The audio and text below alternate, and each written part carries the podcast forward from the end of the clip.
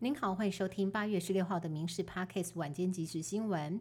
今年六月，艺人大牙在脸书上发文，指控黑人陈建州在十一年前硬闯饭店的房间对他性骚扰。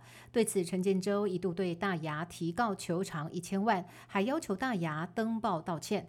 但之后又撤销民事告诉，改对大牙提出刑事加重诽谤罪的告诉。今天上午，北检以告诉人身份传唤陈建州。陈建州强调要用法律来捍卫自己的清白，而对于案情细节却只字不提。陈建州离开北检上车之前，再度向媒体鞠躬，还比出赞的手势。陈建州彬彬有礼的形象，跟大牙指控伸出狼爪的恶行恶状，形成强烈对比。副总统赖清德以特使的身份出访巴拉圭，在参加贝尼亚总统就职典礼结束之后，依照惯例举行媒体查叙。面对外界操作依赖论、以美论，以及中国不断的文攻武吓，赖清德反击说，这些手段都是为了要分化台美关系。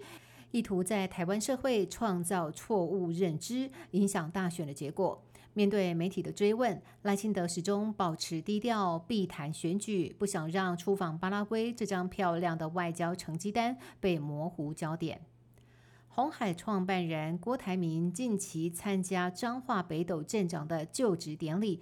特别赠送了一尊木雕关公给新科舰长严宏林，不料郭台铭的好意却被熟识历史的网友调侃说，东汉末年的时候曾经有一段关于斩颜良的历史，从此严氏后人与关公有不共戴天之仇。网友嘲讽郭台铭这一份就任礼好尴尬。但是镇长严宏林出面来缓颊，表明感谢郭董好意，要大家别过度解读。一尊关公像原本只是就任贺礼，郭董应该没有料到会意外引发历史情仇。近期数条国安相关新闻接连被揭露。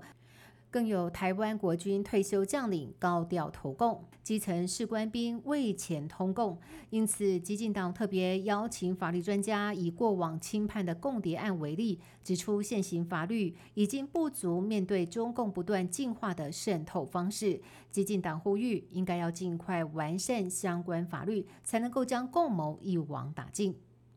资深艺人易淑宽的儿子易宝红，因为犯下了夜店杀警案，被判九年徒刑。去年，易宝红获准转往外役监服刑，但是因为返家探视期间两度违规，后来被移至花莲监狱，丧失外役监的资格。没有想到，现在爆出易宝红的外役资格其实涉及弊案。这是因为易宝红明明有毒品前科，但是在外役监的资格审查当中，疑似有人刻意放水，让易宝红满分通过。调查人员发现，易宝红申请三次外衣间都被驳回，第四次却顺利通过，是遴选评分表出问题，尤其是评分表当中的再犯风险栏有毒品前科的易宝红，竟然被勾选为无再犯风险，成为满分乖宝宝，形同保送。对此，矫正署已经对承办人员作出行政处分，也依照贪渎等罪嫌移送法办。疫情过后，航空业复苏，华航率先宣布调薪，虎航也发奖金给员工。华航、虎航这一系列释出的福利，让长荣航空的企业工会很不满。长荣上半年累计营收高达九百三十亿，远超过其他两家航空，对员工却没有任何实质鼓励。长荣工会成员今天一早特地前往长荣总部前抗议。工会提出两大诉求，希望公司就年终奖金和调薪方案与他们展开协商，以每个人调薪不低于五千元为目标。对此，长荣航空强调。愿意和员工共享经营成果，会给予适当奖励，也会定期检视员工薪资福利。依照惯例，将会在隔年的一月一号生效，年底也会依照营运绩效来发放奖金。